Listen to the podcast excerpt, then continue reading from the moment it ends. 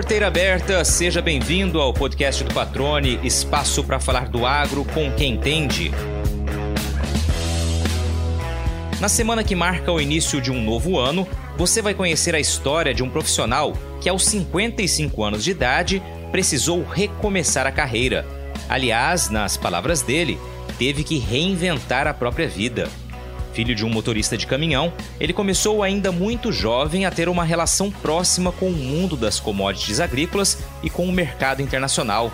Experiência que foi fundamental quando ele mais necessitou e que o ajudou a tornar-se nome conhecido no agro brasileiro. Continue aí, que o bate-papo já vai começar.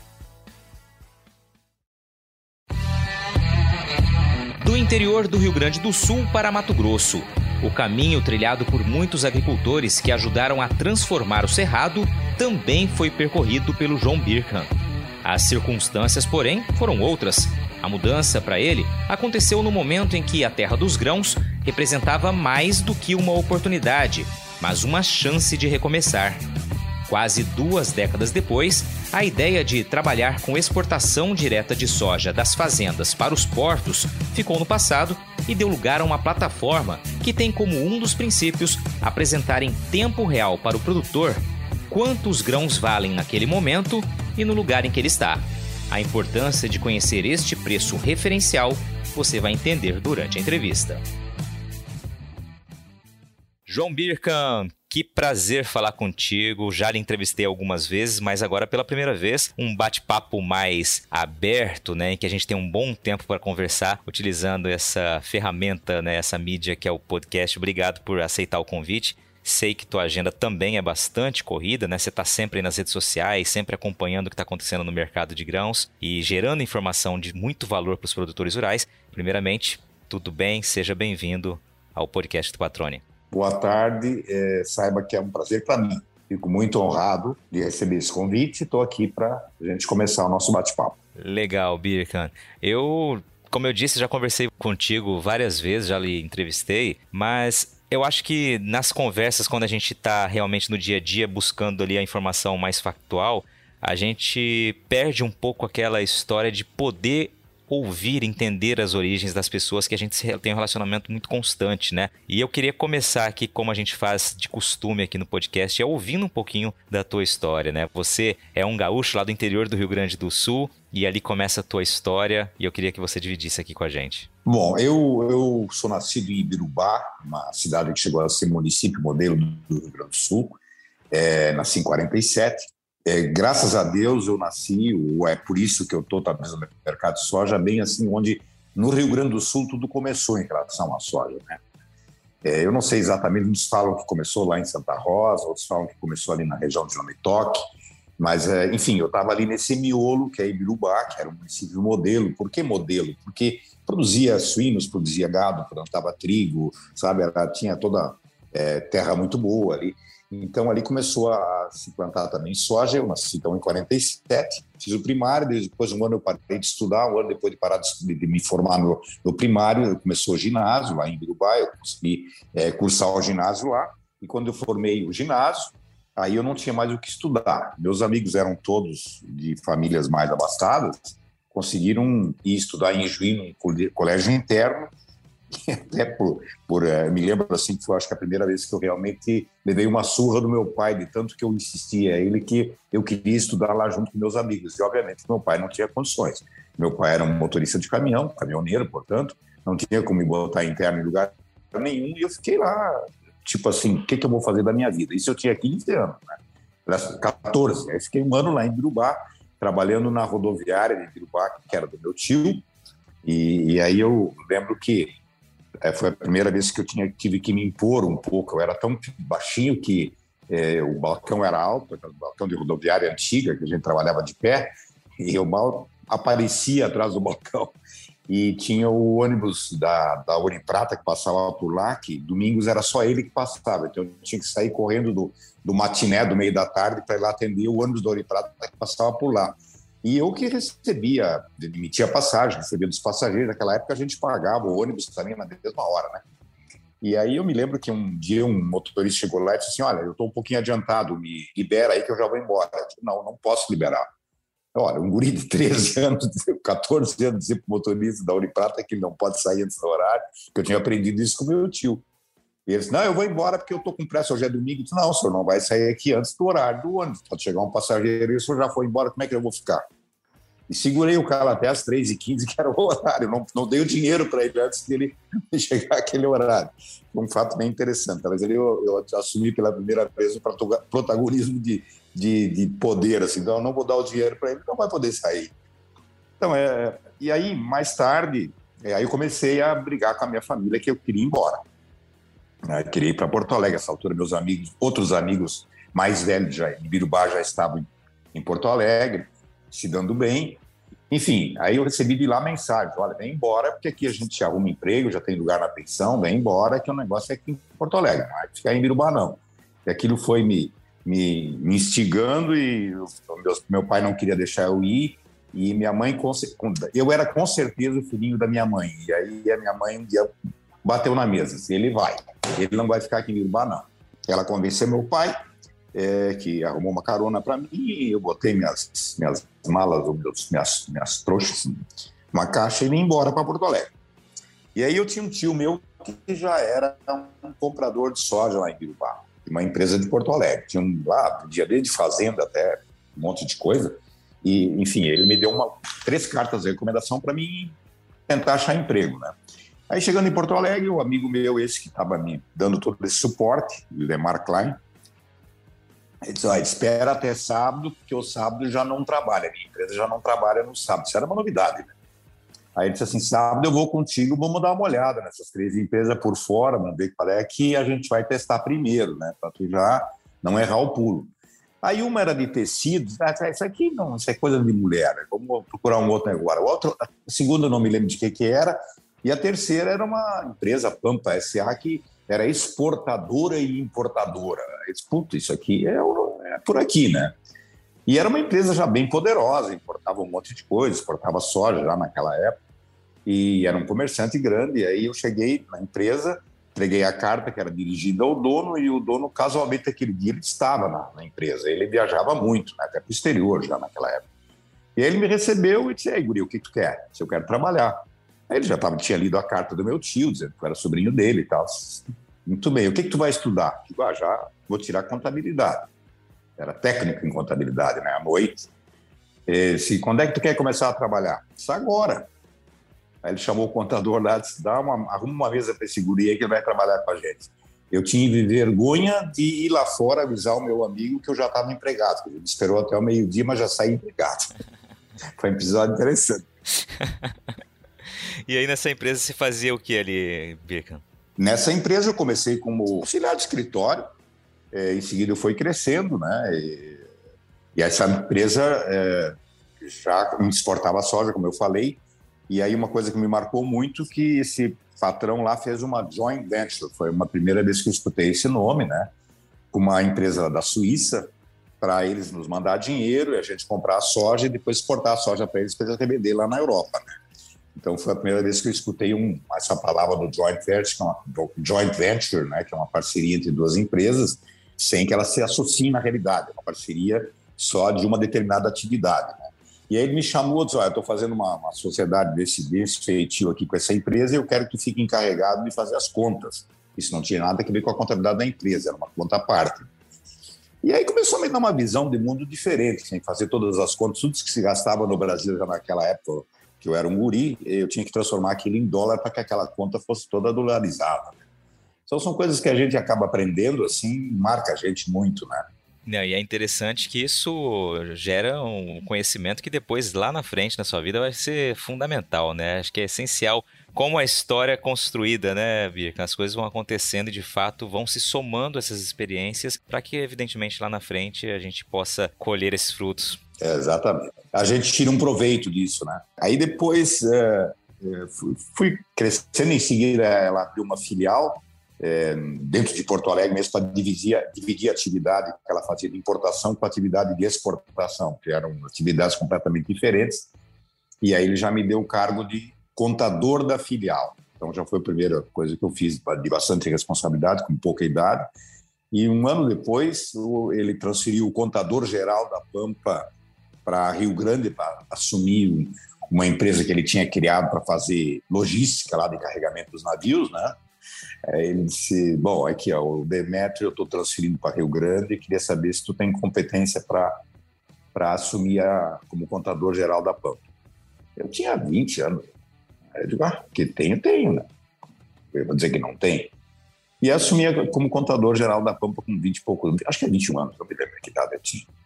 Aí, alguns anos depois, o, o sobrinho dele, que era diretor da empresa, saiu e fez o, o que a gente chama hoje de ano sabático. Né? Um ano eu não vou trabalhar, vou visitar a Europa, vou conhecer Chicago.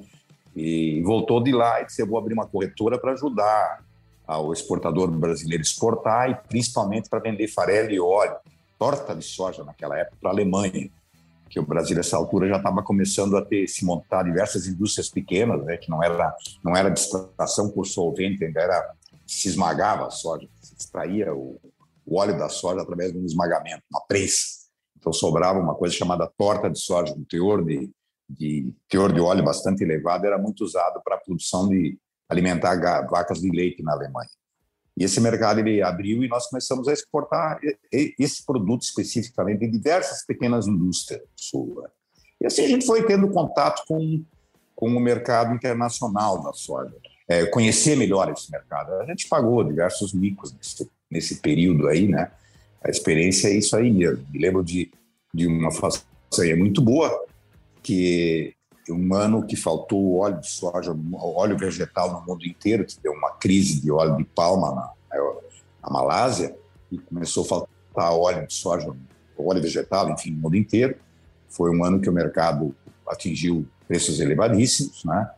E aí o dono dessa empresa, o Aldeir Eber, do qual eu, naquela época, ainda era funcionário, depois que me tornei sócio. É, ele disse assim: estou tendo uma ideia que a gente garante 18,5 de teor de óleo na soja brasileira. Nós sempre temos um teor de óleo muito mais alto do que esse, né? 20, 21% chega até a soja brasileira. Como está faltando óleo, vamos fazer uma venda de soja no exterior garantindo 19 vezes 18,5. Né? Vamos garantir mais óleo para pegar, para eles terem mais sede de comprar nossa soja. Mas vamos propor uma coisa: nós aceitamos o desconto se não atingir os 19, mas queremos uma reciprocidade de 50% do que é o nosso desconto se estiver acima de 19. E aí embarcamos toda a soja, cada navio que a gente carregava, já dos nossos clientes, nessa altura eu já estava numa corretora com ele, nós fazíamos uma análise, pegávamos uma amostra, mandávamos para mandávamos Londres, na fossa, e recebíamos de volta uma análise do teor de óleo. Tudo vinha lá com 21, 20, 20,5, e a gente só ria quando voltava aquelas análises. Bom, tem uma, uma chebinha para cobrar depois, né? E aí a gente guardou aquilo, quando terminou os embarques, tudo, eu me sentei para fazer o cálculo de quanto nós tínhamos a receber dessa reciprocidade de óleo. Obviamente que não era nosso, né? era dos nossos clientes, né? Mas a gente é que estava administrando tudo aquilo ali. E aí mandamos nota de débito para o exterior para eles nos pagar e a maioria não pagou. Um ou outro pagou, disse, não, eu não vou pagar e tal, está fora de tempo, é intempestiva essa cobrança, e todo. Aí eu, eu, que não falava inglês naquela época, viajei para a Europa toda com esse, com um outro parceiro que já trabalhava na empresa também, que era um inglês, para tentar cobrar desse pessoal. Foi a primeira vez que eu também tive contato com com árbitros lá em Londres, sabe? Foi procurar os árbitros para saber se a gente tinha direito ou não de cobrar aquilo. Aí disse, vocês não têm mais direito, vocês não cobraram na época certa, por inexperiência, obviamente, né? E aí, bom, agora vamos viajar, vamos cobrar o que a gente consegue. Aí começamos a dar desconto, mas praticamente todo mundo um pouco pagou. E foi uma fortuna naquela época, assim, que a gente conseguiu dividir é, entre todos os que tinham exportado soja por nossa intermédio naquela época. Quer dizer, a gente teve umas experiências bem interessantes. A outra que eu me lembro também foi quando nós começamos a vender farelo de soja, então já farelo. Aí começaram a aparecer as primeiras indústrias que extraíam o óleo de soja com solvente lá no Sul. Né? E aí nós uh, exportamos soja para o Irã. Na época em que o, o Shah Reza Parlev ainda era o, o Shah lá no Irã, né? Shah do Irã.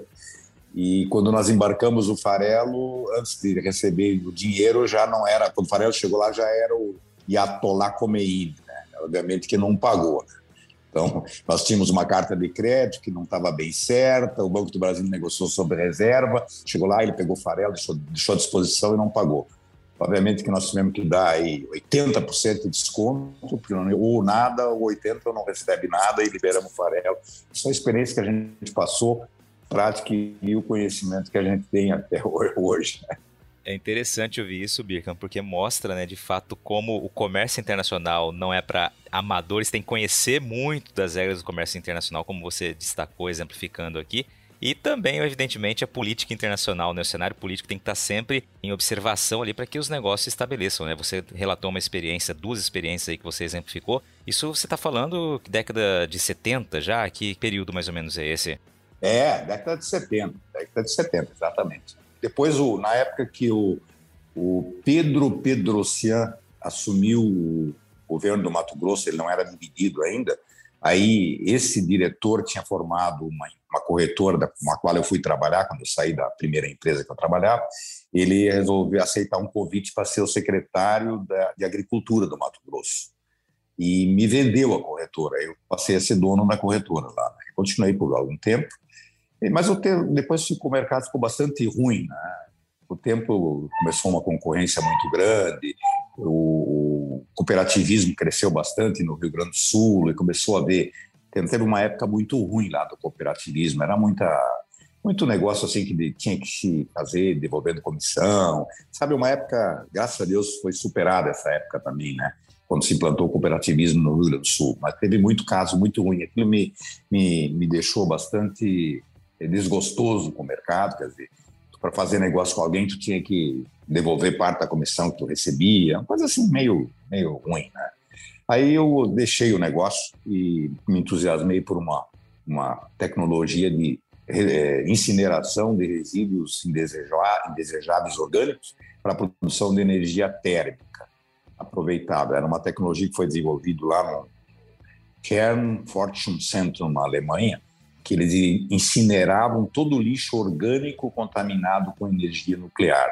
Então, incineravam isso sem usar combustível, ainda gerando energia térmica aproveitável. Não é que eles eliminassem aquela, aquela contaminação que tinha naquele resíduo, mas ele ficava reduzido a cinzas. Então, era muito mais fácil vender, guardar uma cinza contaminada do que uma mesa inteira, por exemplo, entendeu? do que uma cadeira, do que um armário, entendeu? Então, essas coisas todas eram incineradas na Alemanha e se guardava a cinza e gerava e não poluía, isso era o principal, né? não poluía nada no ar. Aí me entusiasmei com essa tecnologia, vendi tudo que eu tinha, apostei nessa, nessa brincadeira toda, fiquei um, é, 10 ou 12 anos trabalhando nisso aí, é, investindo tudo que eu tinha ganho na soja, e entrou o PT lá no governo, no livro Dutra, lá no Rio Grande do Sul, e disse, olha, no lixo hospitalar. Ah, eu comecei a queimar lixo hospitalar com esse equipamento, né? Que era uma coisa que era um resíduo indesejável para todo mundo e eu eliminava aquilo e gerava uma energia térmica que podia ser aproveitada nos hospitais para fazer aquecimento de água, né, por exemplo. E sem poluir o meio ambiente. Eu achei que eu tinha descoberto a coisa mais linda do mundo. Né? Só que o governo do PT, quando assumiu, disse: não, é, eliminação de resíduos, o tratamento dos resíduos hospitalares, é, isso é uma competência do governo, não é de iniciativa privada. E fechou a minha usina. Aí isso foi em 2000, 2002, eu acho, quando ele assumiu o governo, uma coisa assim. Aí eu fiquei no zero. Tinha investido tudo que eu tinha ganho em soja até então, uma coisa que eu, que eu acreditei demais. Disse, o que, que eu vou fazer agora da vida? Né? Aí minha mulher tinha duas lojas de roupa, ficou me sustentando basicamente, as lojas me sustentaram durante algum tempo. Eu digo, eu vou ter que voltar para a soja, só que eu não vou voltar para a soja aqui no Rio Grande do Sul, que eu já cedi o meu espaço para gente mais jovem. Nessa altura eu já tinha 55 anos, né? Eu digo, tem que voltar para a soja, eu vou voltar onde ela está realmente acontecendo agora, que é no Mato Grosso. E aí o Silmar Miller, que hoje é da Band, né? É, ele disse assim, João, se tu for ao Mato Grosso, eu, eu conheço bem lá, tu visita a Famato, procura o Zeca Dávila, porque a Famato está para o Mato Grosso, assim como a Fiesp que está para São Paulo e a que está para o Rio Grande do Sul. Se tu te, te engajar lá na Famato, tu vai te dar bem. Foi um conselho que ele me deu. Aí eu vim embora sozinho, deixei a mulher lá, digo, aguenta aí que eu vou ver o que, que eu vou fazer no Mato Grosso. E aí vim aqui, procurei o Zeca Dávila e recebeu. O Zeca, devo muito a ele, uma pessoa sensacional, todo mundo, acho que quem conviveu com ele tem boas lembranças dele, mas era um sujeito seco pra caramba, né? Entrei na sala dele e disse, o que que tu quer? Assim, o que que tu quer? O que que tu quer aqui? Eu digo, ah, eu quero trabalhar, eu quero exportar soja do, direto dos produtores do Mato Grosso. Sim, o que, que a Famato tem que ver com isso? Assim, mais ou menos nesses termos. Digo, ah, não tem nada a ver com isso, mas vocês são a representação aqui do agronegócio aqui no Mato Grosso. Eu não sou conhecido, eu preciso de um guarda-chuva para que eu possa me apresentar como alguém. O senhor pode tirar minhas informações, apesar de eu já estar diversos anos fora do mercado soja, mas deixei um nome muito bom lá no passado no mercado, e com certeza muita gente vai é, confirmar isso. Então, é, eu quero trabalhar, talvez até fazer uma parceria com a Formato para a gente exportar soja direto dos produtores do Mato Grosso. É isso. Ah, volta aí, da... deixa eu pensar, volta aqui semana que vem. Ou, não, eu, eu te ligo, tá bom. Aí ligue, ligue, ligue, não ligou. Semana depois eu fui lá. E aí? Aí ele chamou uma funcionária lá da, do IMEA na época, Rose, e disse: Ah, Rose, arruma uma, uma mesa para esse rapaz aí, esse senhor aí vai trabalhar, vai fazer um negócio de exportação de soja. E assim, isso que lá dentro da FAMATO, aí fizemos uma parceria com a FAMATO, os primeiros dois ou três anos era uma parceria, mas a atividade dessa parceria com o órgão tipo representativo de classe não funciona. Eles queriam explicação sobre tudo e isso é muito complicado esse mercado, não tem a mesma visão, né? Mas aí eu fiquei ainda com a minha corretora fazendo exportação dos, dos produtores do Mato Grosso, que exportando não pagava fundo rural, não pagava FETAB, um monte de coisa, dava uma diferença de preço. Muitos exportadores começaram, produtores começaram a exportar comigo. Mas aí já eh, eu criei minha própria corretora aqui, dentro da FAMATO, aluguei um espaço lá dentro, pagava aluguel, e isso me ajudou muito a conhecer muita gente. Por exemplo, o Rui Prado foi uma das primeiras pessoas a exportar soja comigo, que depois se tornou é, presidente da FAMAT e mais tarde foi até presidente da ProSoja. A ProSoja foi fundada dentro da FAMAT, numa sala do lado da minha, lá do Centro Grãos. Né? É, a gente foi mandando brasa aí. Se tem uma coisa que eu aprendi durante todos estes anos acompanhando a agricultura é que uma boa safra tem que começar com um bom plantio. E para isso a escolha de uma semente de qualidade é fundamental. Na Agrosol Sementes, a excelência dos produtos e serviços oferecidos é condição seguida à risca para garantir os resultados e a satisfação do agricultor. A empresa Mato Grossense atua com multiplicação de sementes de soja há mais de 20 anos, uma história estabelecida sobre o tripé qualidade, credibilidade e inovação.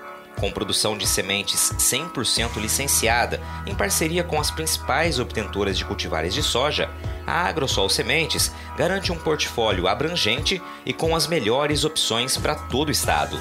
Utilizando a tecnologia a favor do campo, a empresa também oferece comodidade e praticidade ao produtor com o aplicativo Agrosol, que ganha uma nova versão em 2021, além da rastreabilidade expandida a todos os clientes que conseguem acessar informações detalhadas sobre todos os lotes de sementes adquiridos o aplicativo também acaba de se tornar uma plataforma de acesso a ofertas e a realização de orçamentos, tudo de maneira simples e intuitiva. Para começar a aproveitar os benefícios da semente na palma da sua mão, é só baixar o aplicativo Agrosol pelo Google Play ou Apple Store e fazer o cadastro. Agrosol Sementes, germinando o futuro. queria só fazer uma ponte aqui, uma ponte não, uma, uma ressalva nesse capítulo da sua história que você contou, que é justamente de chegar aos 55 anos de idade e ter que recomeçar a vida, ter que se reinventar, né? Voltar para a soja, mas voltar para a soja num estado diferente, né? E aí você já destacou ali, já explicou como que você fez essa sua, esse seu início aqui em Mato Grosso. Mas eu acho que é interessante, né, a gente ouvir de você o que que significa, né, você chegar aos 55 anos e ter que ter gás para recomeçar. Porque eu acho que isso é muito emblemático e acho que pode servir de, de lição, de orientação, de exemplo para muita gente que estiver nos ouvindo. A primeira coisa é a gente ter a consciência limpa de que não fez nada errado, né? É, e a segunda, eu tinha uma confiança muito grande que eu conhecia o mercado de soja. Eu até gozei, liguei para um amigo meu que era corretor lá no Rio Grande do Sul eu descrevi assim, me diz uma coisa, o, a soja ainda é transformar o bushel em, em tonelada, o, o, é, ainda é o multiplicador é 36,7454, o óleo ainda é farelo ainda é 2,2, farelo ainda é 1, 11,023 e o óleo ainda é 2,204,622. Ele é, então estou dentro do mercado, vou embora. Então eu tive, assim, tava, tinha uma convicção de que eu conhecia, eu conhecia realmente o mercado bastante, né? E eu botei na cabeça que eu acho que eu podia agregar alguma coisa para os produtores aqui e ir embora, né? Tem que ter confiança. As pessoas, obviamente, uma coisa fundamental na vida é a gente confiar na gente mesmo. Não interessa a idade, nada. E aí eu vim embora. E, e graças a Deus, estou muito bem hoje, né? sem problema nenhum. E eu adicionaria a isso também essa disposição, né? Você olhou para frente. Até hoje, eu não consigo parar, né? Cada dia eu estou inventando uma coisa diferente. Eu, por exemplo, assim, eu comecei lá na Famato com a exportação de soja dos produtores, porque eles tinham um ganho de, de fundo rural, de FETAB, FAX, e ainda eh, podiam se, se, financiar com adiantamento de câmbio, né? Que o dólar na exportação a gente pode vender com bastante antecedência, o juro era mais barato até do que pegar dinheiro na trade, tinha uma série de vantagens. Mas isso foi com o tempo desaparecendo porque as tradings tomaram conta da logística do, do Mato Grosso. Né? Hoje, por exemplo, as tradings elas não ganham dinheiro na soja. Pode fazer, eu, eu faço uma conta aqui, eu te provo que o preço que elas pagam pelo, pelo produto é o que o produto efetivamente vale. Que, onde é que está a margem deles? A margem deles está na, na, na, logística. Né? Eles hoje é, exportam, cada uma trade dessas grandes aí, exportam 5, 6 milhões de toneladas por ano. Então, eles conseguem contratar fretes a preço muito mais barato do que se eu sou um pequeno exportador, né? é, por exemplo, assim, uma trading pode fazer um contrato de frete. Vamos pegar um exemplo assim com a Rumo, um tipo de contrato que se chama take or pay. Quer dizer, eu vou, eu vou te pagar, quer eu use, quer não use. Né? Então, uma, uma trading dessas contrata 2, 3 milhões de toneladas de transporte hoje da, de, de Rondonópolis para Santos e, contrata isso com bastante antecedência, porque ele tem certeza que vai receber essa soja, ele tem armazéns em todo o Mato Grosso, então, isso, com isso, ele consegue um preço mais barato. Com isso, eles acabaram com o mercado do pequeno exportador. Não é competitivo. Hoje, se eu exportar uma soja e levá-la de caminhão lá, vamos dizer, 5 mil toneladas, seja lá o que for, eu, com a minha iniciativa, vou exportar direto lá no porto, qualquer porto que seja aqui no Brasil hoje, vai me, me sobrar menos dinheiro, finalmente, do que eu consigo pegar hoje vendendo para trade, porque ela tem um custo muito menor da, da da logística. Com isso, ele, ele acabaram com o pequeno exportador. Né? Os próprios terminais hoje de carregamento dos navios, a grande maioria deles são de multinacionais ou são arrendadas, administradas por multinacionais. Então, eles têm o custo lá de porto muito mais barato e ainda o privilégio de, quando chega um navio deles para carregar produto, eles, é, eles têm prioridade no carregamento do navio. Com isso, eles nunca pagam demurrage, que é aquele, aquela multa que tu paga quando tem atraso no carregamento do navio, e ainda ganham dispatch, né?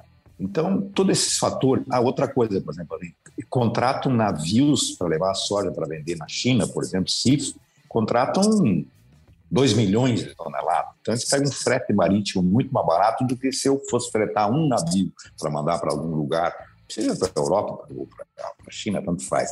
Então, todo esse somatório de coisa tirou essa atividade que eu comecei a fazer com a exportação direta dos produtores, me tirou do mercado. Aí, eu, como eu, eu tive que me reinventar de novo. Assim, isso não aconteceu de uma hora para outra, mas eu vi que eu não tinha chance de começar a assumir, que a, a tendência era que esse mercado ia desaparecer. Aí eu me reinventei de novo e criei o Sim Consult, que é que eu tenho até hoje. Por que, que eu fui para o Sim Consult? Porque eu me dei conta do seguinte, que aqui no Mato Grosso, a grande maioria dos produtores vem do Paraná ou do Rio Grande do Sul, né? tem origem lá né, do, do Rio Grande do Sul do Paraná. Nesses dois estados, a comercialização da soja predomina o cooperativismo. Então, o cooperativismo, é, é, o produtor ele não é, ele, ele, é associado à cooperativa, portanto, a cooperativa é dele. Né? Então, quando ele queria vender a soja, quando quer vender a soja até hoje, liga para a cooperativa e pergunta qual é o preço da soja, por exemplo, do milho, tanto faz, ou do trigo. Né? E naquele valor que ele recebe da cooperativa, ele confia, porque é a cooperativa dele, né? Como é que ele não vai confiar naquele número, naquele valor que a cooperativa dele está tá dando? Então ele não discute, não, ele não, digamos, não duvida daquele valor, vamos dizer assim. Eu acho que isso que criou um, um hábito errado aqui para quem veio para cá, porque o produtor do Mato Grosso era até hoje muitos são acostumados a ligar para a trade e perguntar para a trade quanto é que vale a soja dele. Aí é que entrou a ideia do Sim Consulto, porque todo mundo que produz alguma coisa, seja lá o que for, o cara padeiro que faz pão, ele vê qual é o custo dele, bota um adicional em cima e diz, eu vou vender por tanto. O cara lá no Rio Grande do Sul faz sapato que exporta para a Europa, ele vê quanto é que custa, bota um, uma margem em cima, bota o preço do sapato dele. Então, e aí o produtor de soja ele pergunta para o comprador quanto é que vale a soja dele. Eu achava isso uma coisa muito estranha, né? Aí surgiu a ideia de fazer um Sim Consult, que é uma ferramenta que funciona hoje muito bem, onde ela precifica, ou seja, mostra para o produtor 24 horas por dia qual é o valor da soja e do milho naquele instante, né? É, e isso corrigindo tudo automaticamente com as variações que ocorrem, tanto no dólar quanto na Bolsa de Chicago, nos prêmios também. Né? São os três itens formadores do preço. Então, aí surgiu a ideia de fazer o Sim Consult e eu fui migrando, a exportação foi minguando e o Sim foi pegando corpo até um determinado dia. Eu disse, bom, agora vou parar de fazer corretagem, vou me dedicar só ao Sim Consult. E, obviamente que aí a gente foi crescendo muito mais. Hoje temos planos bastante grandes para o futuro também nessa área. Né? A gente tem que se reinventar, né? Perfeito. Eu queria aproveitar só que você tocou já na questão da precificação dos grãos. E como tem muita gente que nos ouve que não tem ainda um vínculo com agricultura, né? E aí tem dúvidas de como funciona esse mercado, eu queria que você explicasse, né, brevemente, como que é precificada a soja, o milho, né? E também falasse um pouquinho sobre os prêmios, né? Que a gente sabe que tem um peso muito importante, mas muita gente não, não conhece essa dinâmica. Eu queria que você pudesse dividir o seu conhecimento também falando um pouquinho disso. Bom, para ter uma ideia, assim, a safra mundial de soja hoje é 300 e em torno de 380 milhões de toneladas no mundo inteiro. E nós consumimos tudo isso, que nunca sobra, atualmente não está sobrando estoque de passagem. Tá?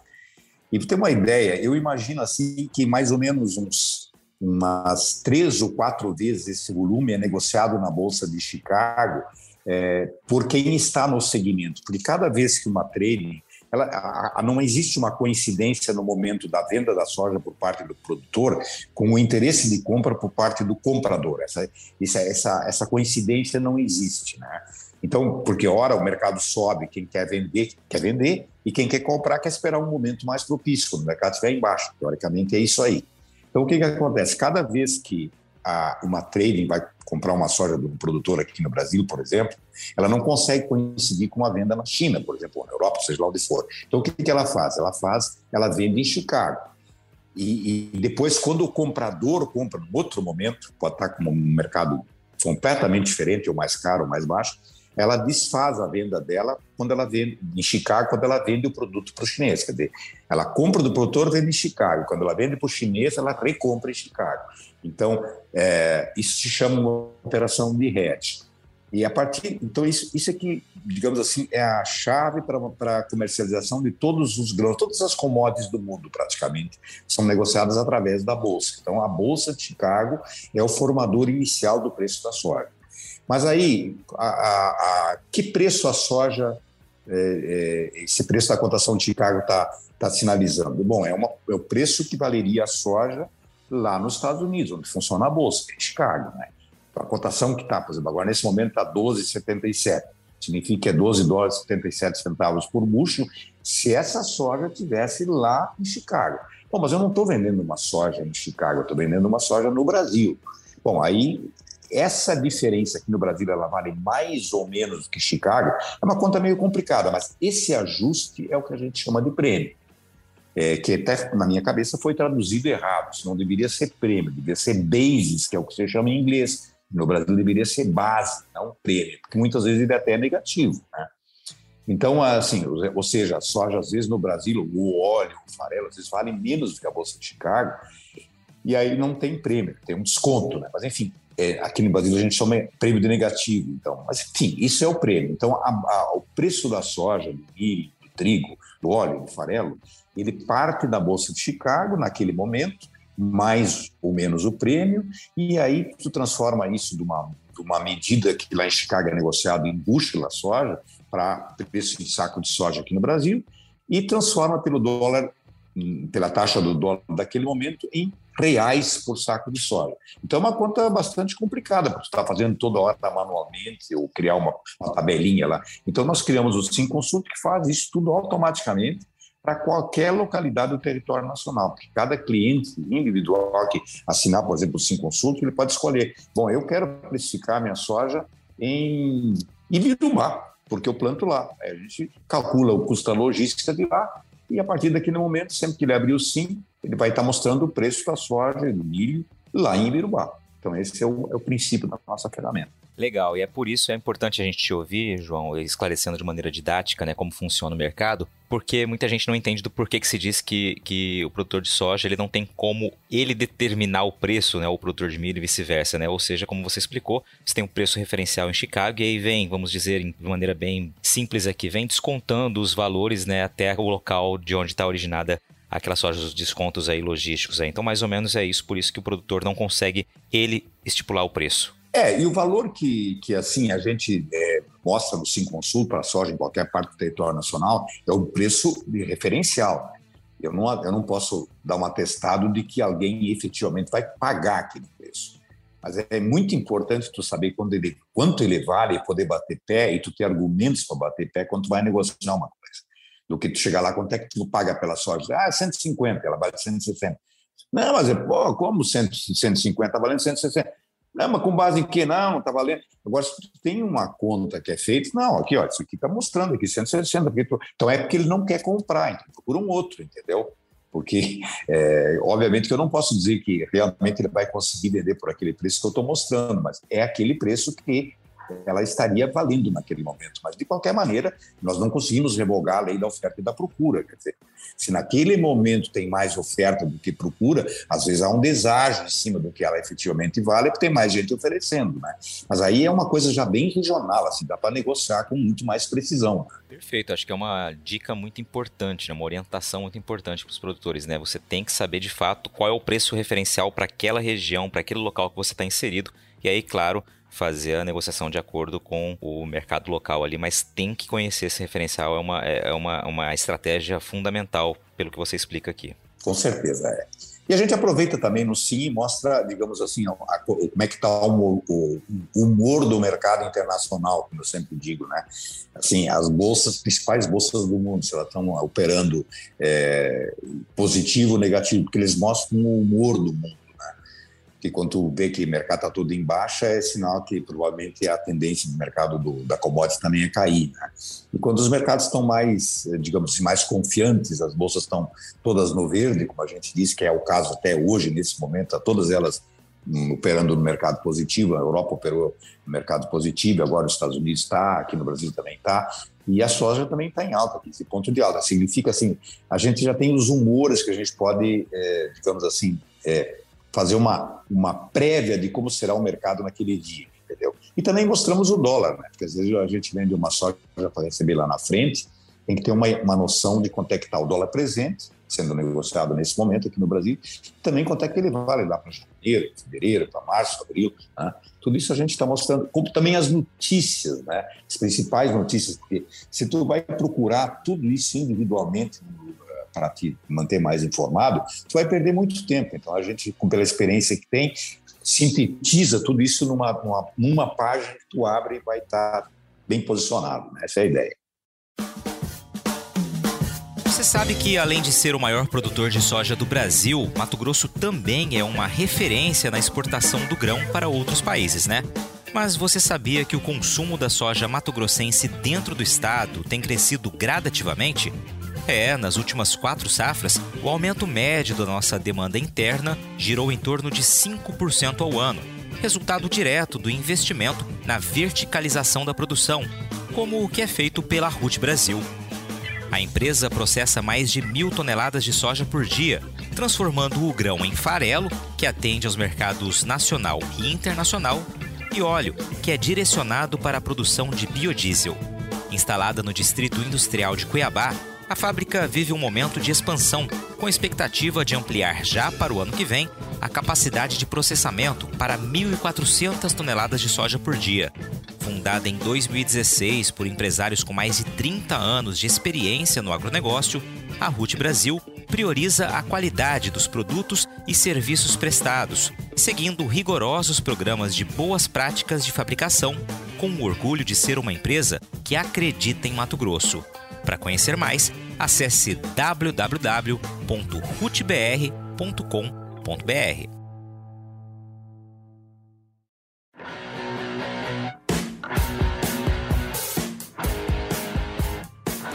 Você está ouvindo o podcast do Patrone, agroinformação com quem entende.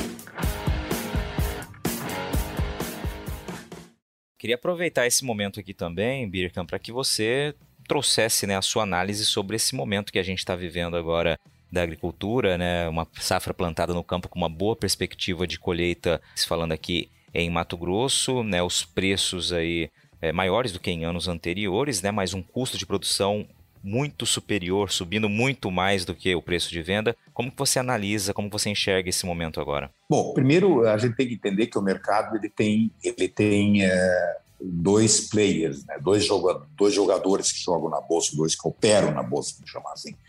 É o, é o principal, quer dizer, quem mexe com o produto, né? É, que eu disse assim, Cada vez que um produtor vende uma soja aqui no Brasil, uma trading tem que vender lá em Chicago, que é o tal do hedge, né?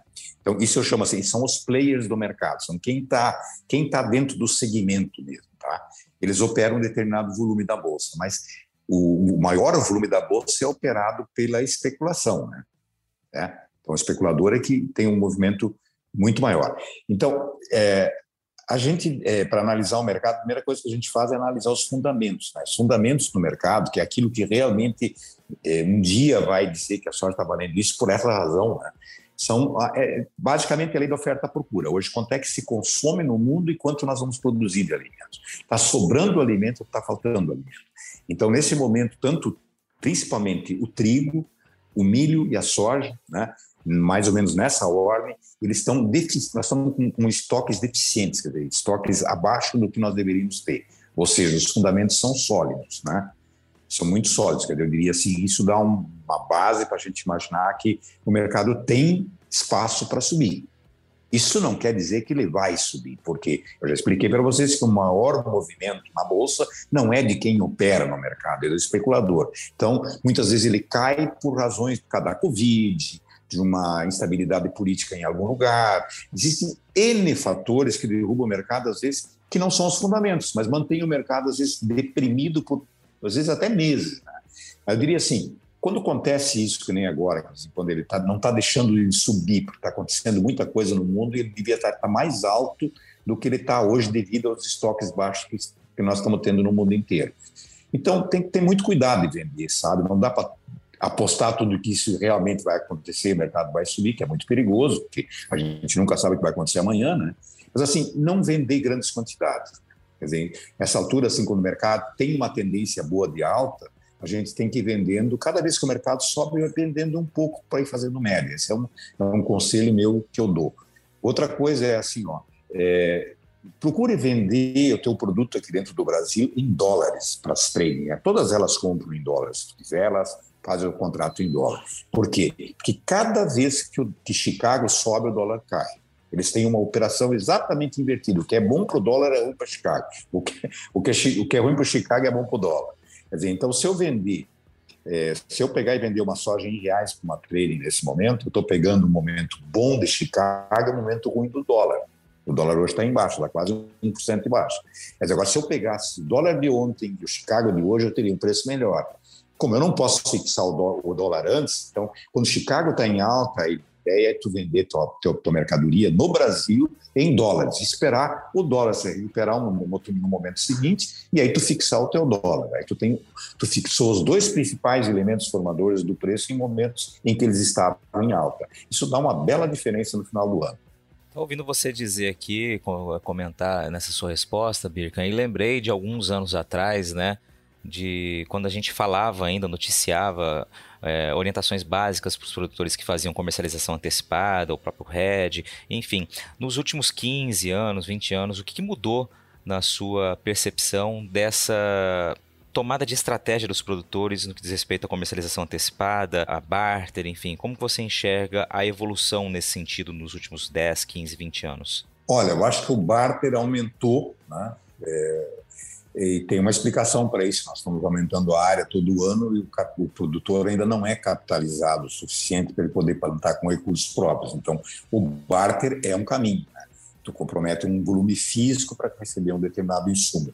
Quer dizer, eu não acho que seja uma atividade ruim, mas obviamente todo mundo que está dentro do mercado sabe que se eu, ao invés de fazer barter, tivesse o recurso próprio na minha mão para eu comprar à vista e vender depois no mercado mais propício o produto, essa diferença quem está dentro do mercado sabe, pode ser de 20% ou 25% mais na margem do lucro do produtor.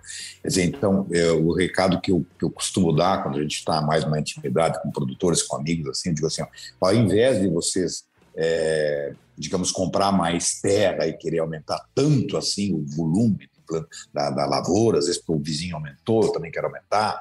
É, tentem ficar, talvez, com o volume que vocês estão plantando hoje, plantem com recursos próprios. O lucro que vocês fizerem numa safra boa, em vez de aplicar em, em aumento de expansão de área, aumento na. Aproveite isso para plantar com recursos próprios, porque a margem vai ser muito melhor, vai passar a ganhar um resultado todos os anos bem maior né, o resultado líquido, e aí tu vai acumular esse dinheiro e um dia tu vai poder comprar uma fazenda talvez à vista. Quer dizer, o negócio é trabalhar com dinheiro próprio. Esse é o grande mistério que a maioria não está conseguindo fazer qualidade e credibilidade. Na era da informação e com tantas notícias falsas, é fundamental saber onde encontrar conteúdos produzidos por quem sabe que o bom jornalismo exige responsabilidade.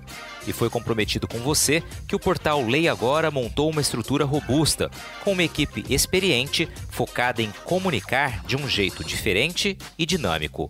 O portal se tornou a primeira multiplataforma com conteúdo online e audiovisual em Mato Grosso. Lá você fica sabendo tudo sobre política, esporte, cultura, entretenimento e também sobre agronegócio. Toda quarta-feira à noite tem o programa Agro Agora, apresentado pela produtora rural Adriane Steinmetz, que, aliás, foi a entrevistada do episódio número 5 do podcast. Vale a pena você conferir a história dela. No Agro Agora, a Adriane fala de temas importantes do setor, com o conhecimento de quem também está do lado de dentro da porteira. Para acessar todo esse conteúdo no site ou nas redes sociais, é só digitar leiagora.com.br. Eu queria só voltar no tema que você falou em teve que se reinventar, porque eu lembrei de um outro caso aqui, eu acho que é legal a gente destacar.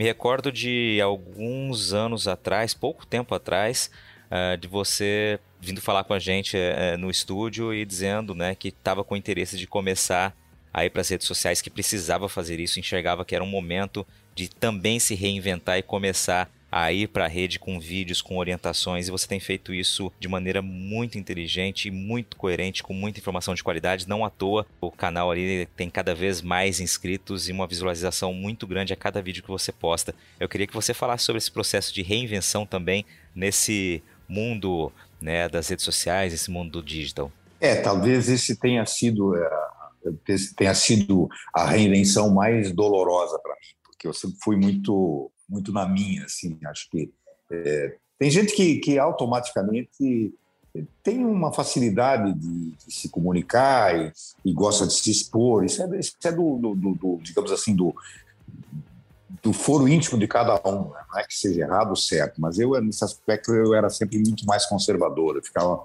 como a gente diz na gíria, ficava na minha, né? Então, é, até que eu contratei também um marqueteiro para me ajudar a vender mais, sim, que eu como eu estava parando de exportar, eu tenho que fazer o sim crescer mais, né? É, todo mundo quer, quer, quer, crescimento. Como é que eu faço para crescer mais? Aí eu disse assim, vai para mídia, mídia digital, tem que mostrar, faz vídeos e tal. Não foi muito simples para mim, mas te confesso que hoje já está mais fácil de fazer.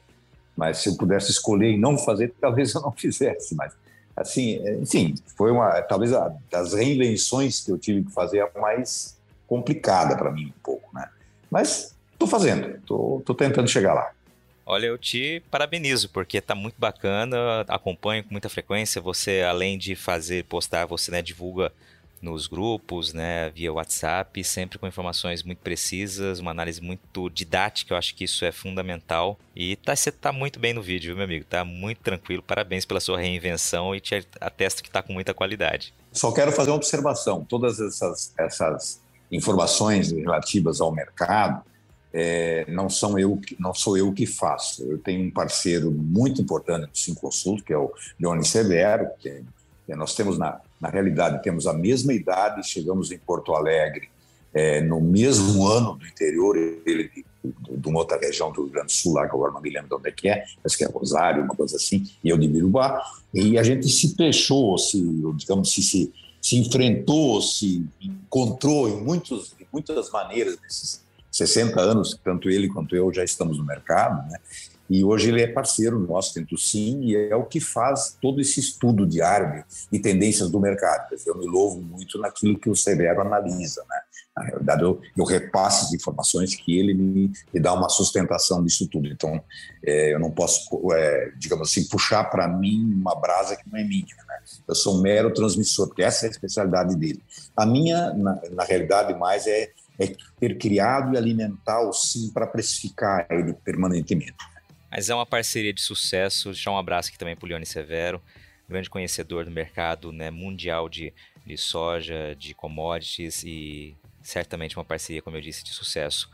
Birkan, quero te agradecer pela sua participação, por ter aceitado esse bate-papo, né, estar aqui, dividir um pouquinho da tua história, o teu pensamento, enfim, como você enxerga o atual momento do, do, do atual cenário do mercado né, de grãos.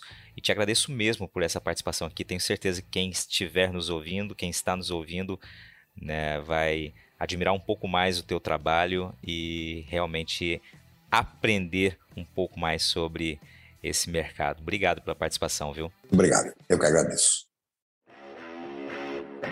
E aí, gostou do bate-papo? Então dá aquela força e compartilhe essa entrevista com os seus contatos. E olha, aproveita para mandar aquele feedback dizendo o que você está achando do podcast do Patrone. Pode criticar, elogiar, sugerir temas e pessoas para dividir boas histórias aqui nos próximos episódios. É só enviar uma mensagem lá no Instagram para @luispatrone que a gente troca uma ideia, viu? Então, gente, sucesso da porteira para dentro, força e fé da porteira para fora e vamos que vamos. Você ouviu o podcast do Patrone. Agroinformação com quem entende.